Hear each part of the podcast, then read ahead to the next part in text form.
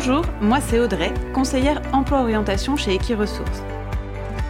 Pour cette troisième saison du podcast Le cheval des métiers, je vous invite à me suivre et à partir à la rencontre des professionnels de la région Normandie, une terre où passion du cheval et culture de l'excellence convergent depuis des décennies. Notre mission chez Equiresources, c'est de mettre en relation candidats et employeurs grâce à la diffusion de plus de 3500 offres d'emploi, d'apprentissage et de stage chaque année sur notre site. Mais pas seulement.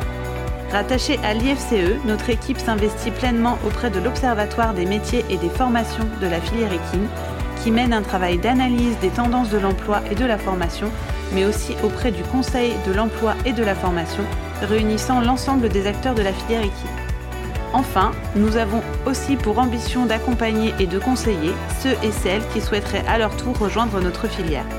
Et pour ça, quoi de plus efficace qu'un partage d'expérience avec des professionnels expérimentés Dans ces épisodes, nous vous proposons de découvrir les témoignages de professionnels de la filière équine qui vous parleront de leur formation, de leur quotidien et partageront leurs conseils ainsi que leur vision d'avenir.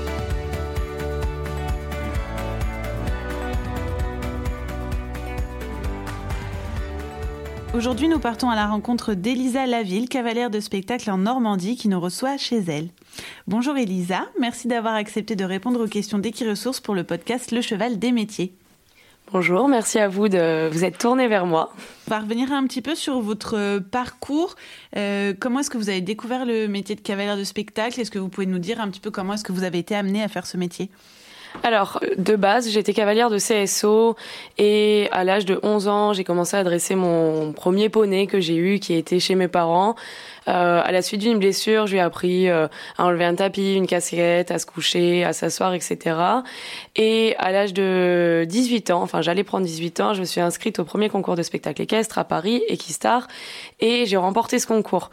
Alors entre-temps, euh, je regardais un peu plein de vidéos euh, de spectacles sur Internet, j'étais tombée sur une vidéo de post-hongroise, donc quand on est debout sur deux chevaux.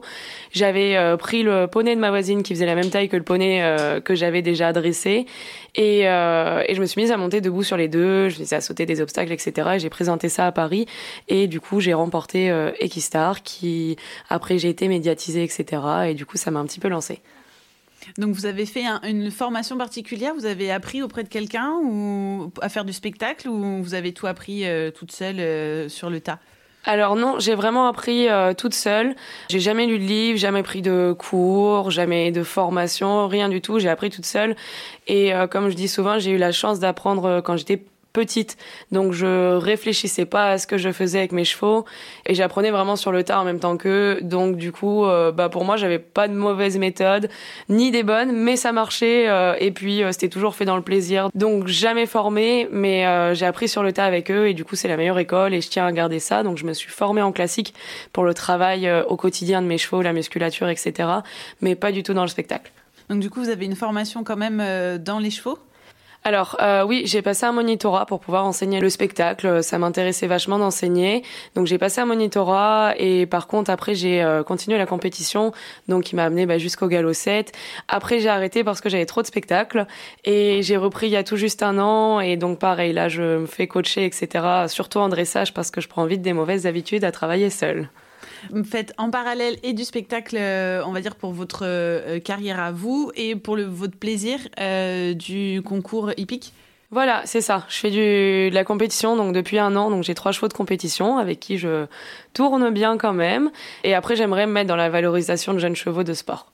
C'est un joli projet déjà. Pour compléter les spectacles, parce que du coup, comment est-ce que ça se passe au quotidien? Est-ce que vous avez vous préparez des spectacles et vous avez des dates de spectacle et des échéances régulières? Alors c'est ça. En hiver, souvent j'ai deux trois mois de pause, ou alors j'ai les salons, donc tout ce qui est en indoor. Mais du coup, comme c'est des, des longues périodes de dix jours de spectacle, par exemple pour les chevaux, j'essaie qu'après ils soient au repos.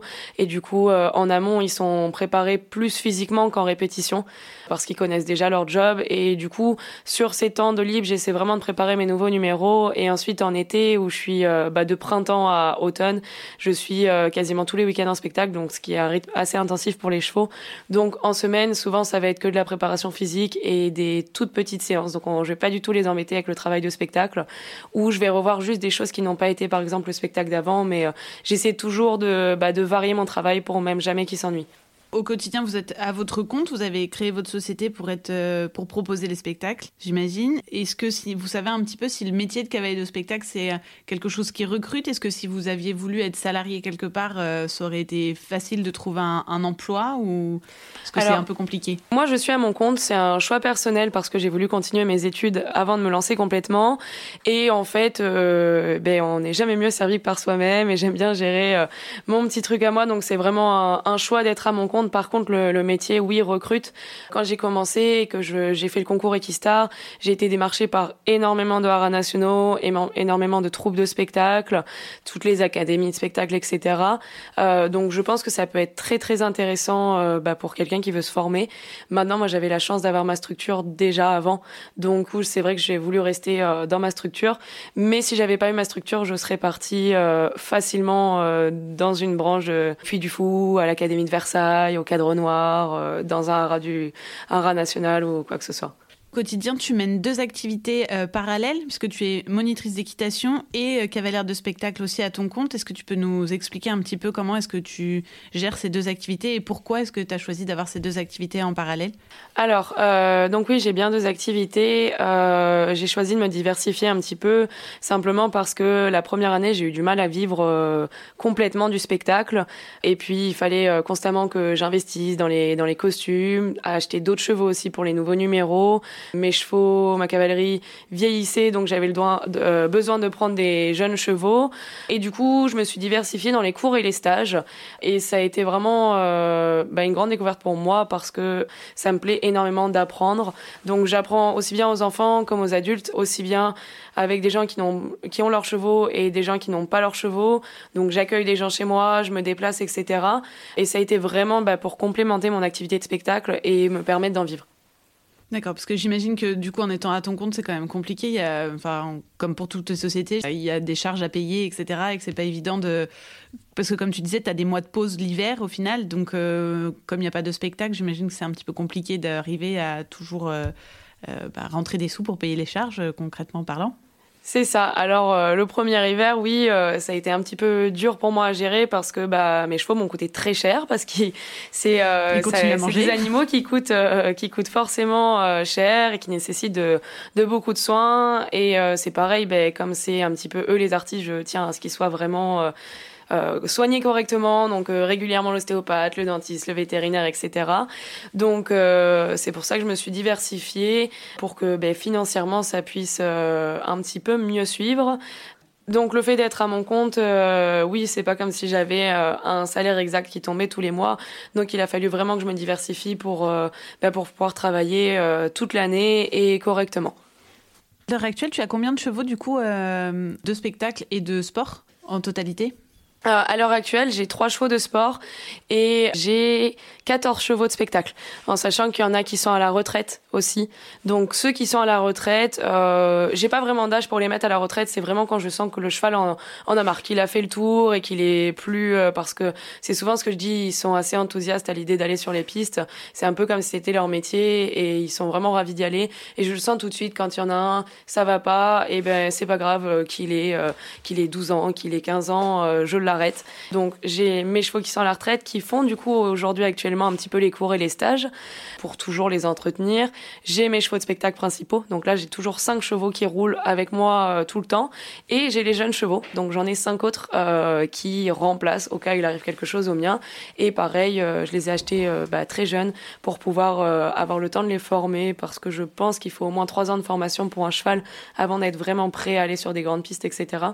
Donc j'ai tous mes jeunes petits chevaux qui font leur petit boulot tranquillement et, et voilà, et qui intègrent peu à peu la troupe. Est-ce que tu peux nous décrire une journée classique euh, quand du coup tu réponds pas au podcast euh, Ressources? Comment est-ce que ça se passe? Et du coup, peut-être un peu tes deux types de journées, suivant si tu donnes des cours et des stages ou suivant si tu fais un spectacle ou si tu es à la maison? Alors, euh, ma journée, ça débute bah, du coup à m'occuper des chevaux, les nourrir, euh, les sortir au champ, etc. Faire le tour de toutes les pâtures. Et ensuite, je travaille mes chevaux de sport euh, le matin. Euh, à la fin de la matinée, je travaille, euh, je prends aussi des chevaux au travail. Donc, je travaille les jeunes chevaux que j'ai au travail. début d'après-midi, pareil. Et mes chevaux de spectacle en dernier, euh, simplement parce qu'ils connaissent bien leur job et que même si jamais il y avait un événement qui ferait dans la journée que euh, je fallait travailler, et ben c'est vraiment que de l'entretien, donc ils font beaucoup de longe, beaucoup d'extérieur, de la plage parce que j'ai la chance d'être pas très loin de la mer. Et euh, donc voilà, c'est ma journée type. Et puis bah, le soir, pareil, les rentrer, changer les couvertures, les nourrir, etc. Et par contre, quand j'ai une journée de, de stage, là c'est un petit peu plus intensif pour moi, c'est-à-dire que je me lève très tôt pour travailler mes propres chevaux à moi et après la journée enseigner. Et du coup, bah, le soir, c'est pareil, je rentre tard et je finis tard pour pouvoir bah, travailler mes chevaux. Et euh, voilà, donc ça me fait des, des grosses journées. Et les journées de spectacle, par contre, bah, on se lève tôt le matin, on lave les chevaux et on part et on rentre tard. Tu fais des spectacles à la journée et à des moments aussi où tu vas rester plusieurs jours ou plusieurs semaines sur place aussi? C'est ça. Alors bah donc euh, à la journée c'est pas trop euh, compliqué niveau organisation pour moi parce que je suis là le matin, je suis là le soir. Par contre là par exemple euh, je pars dans, dans 15 jours pendant 6 jours du coup en déplacement et là c'est plus compliqué parce que du coup j'ai les chevaux quand même, j'ai tous mes autres chevaux qui restent à la maison et du coup bah faut forcément trouver quelqu'un pour gérer les écuries. Donc là c'est toute une organisation en amont aussi pour pouvoir partir avec mes cinq chevaux de spectacle et laisser tout le monde à la maison. Donc quand tu pars en, déplacement pour un spectacle, t'emmènes que les cinq principaux ou t'en emmènes euh, six ou sept pour histoire d'en avoir deux au cas où? Non, j'en emmène cinq principaux, euh, simplement parce que déjà j'ai que cinq places dans mon vent. C'est une bonne raison. voilà, c'est une bonne raison déjà. Et puis, euh, et puis non, euh, souvent je croise les doigts pour pas qu'il y ait quelque chose qui se passe mal sur place. Mais ça m'est déjà arrivé, par exemple, que la veille le cheval se mette à boiter ou quoi que ce soit, et c'est plus une inquiétude pour moi parce que je sais que j'ai mes jeunes chevaux qui peuvent qui peuvent prendre le relais tout de suite. Ils sont pas encore prêts à tenir complètement tous les numéros pour certains, mais je sais qu'ils sont là pour, euh, bah pour prendre la relève s'il euh, y a un problème. Est-ce que tu peux nous dire un petit peu pour toi quels sont les avantages et les inconvénients de ton métier, enfin de tes métiers du coup, puisqu'il y en a plusieurs, mais euh, pour toi, qu'est-ce, que, qu'est-ce qui est la partie vraiment avantage et qu'est-ce qui est un petit peu plus compliqué au quotidien et peut-être bah, ce que tu aimes au quotidien aussi dans, ce, dans tes, tes deux casquettes et demie, dirons-nous?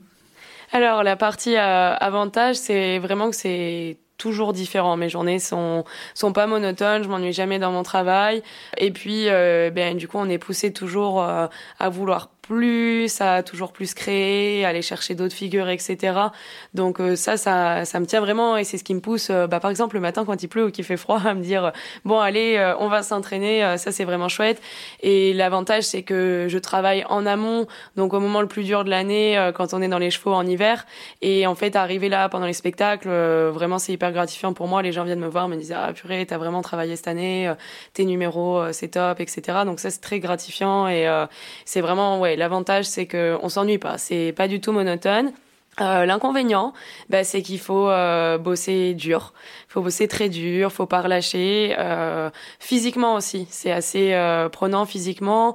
moi, je me blesse régulièrement, des petites blessures, mais bah voilà, ça m'arrête pendant deux deux semaines, un mois, et du coup, bah à chaque fois, ça reporte un peu plus les numéros, etc. Donc ça, c'est vraiment l'inconvénient en fait. Juste physiquement, physiquement, c'est assez dur. Mais après, bah, si on, on traite correctement son corps et que normalement, il n'y a pas de souci pour que ça roule. Il faut que tu t'entretiennes aussi bien que les chevaux qui voient l'ostéo et le vétérinaire. Il faut que tu fasses attention aussi à avoir euh, un petit peu l'ostéo régulièrement pour euh, remettre un petit peu tout comme il faut. Est-ce que tu aurais une petite anecdote à nous raconter, euh, quelque chose dont tu te souviendras quand tu seras à la retraite ou peut-être que tu feras plus de spectacles Est-ce qu'il y a quelque chose qui t'a marqué? Eh ben, quand j'ai démarré à Equistar, euh, parce que moi j'étais à fond dans la compétition, dans le saut d'obstacle, donc euh, je voyais que par l'écran cavalier de saut d'obstacle, je connaissais pas du tout les, les, artistes équestres, voilà, moi tout ce qui était les pignons, Bartabas, Lorenzo, etc. Je ne connaissais pas du tout, donc je suis arrivée arrivé à et j'ai pris mes, mes deux petits poneys. Euh, donc il y en a un qui n'était même pas le mien, qui était à ma voisine, qui ont franchement physiquement qui ne qui ne tapent pas à l'œil. Euh, c'était la première fois qu'ils étaient tondus. J'avais pas de costume. J'avais acheté un costume sur le bon coin que ma mère avait mis des petites paillettes dessus. Elle avait cousu etc. pendant deux semaines. Et, euh, et donc j'étais arrivée là-bas. L'anecdote en fait, c'est que je m'étais dit bah je vais perdre, mais je vais j'y vais pour l'expérience. Et on n'avait pas du tout réservé l'hôtel pour la demi-finale et la finale, sauf que bah du coup je me suis retrouvée en finale.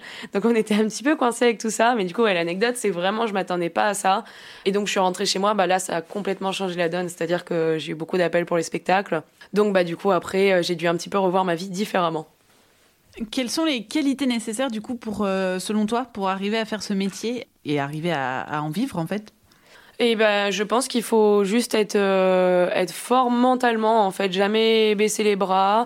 Il peut y avoir des échecs, c'est pareil. Ce qui est difficile pour nous, c'est qu'on travaille en amont énormément et le jour J, les chevaux peuvent, bah forcément, c'est des animaux, donc parfois ils peuvent dire euh, non, je veux pas. Et ça, c'est pas grave. Donc ça, moi, ça m'a fait beaucoup prendre d'expérience. Et quand quelque chose se passe comme ça, c'est les moments où j'étais le plus déçue. Et finalement, maintenant, je le prends très bien. C'est que je me dis que, ok, il y a quelque chose qui n'a pas été dans mon travail en amont.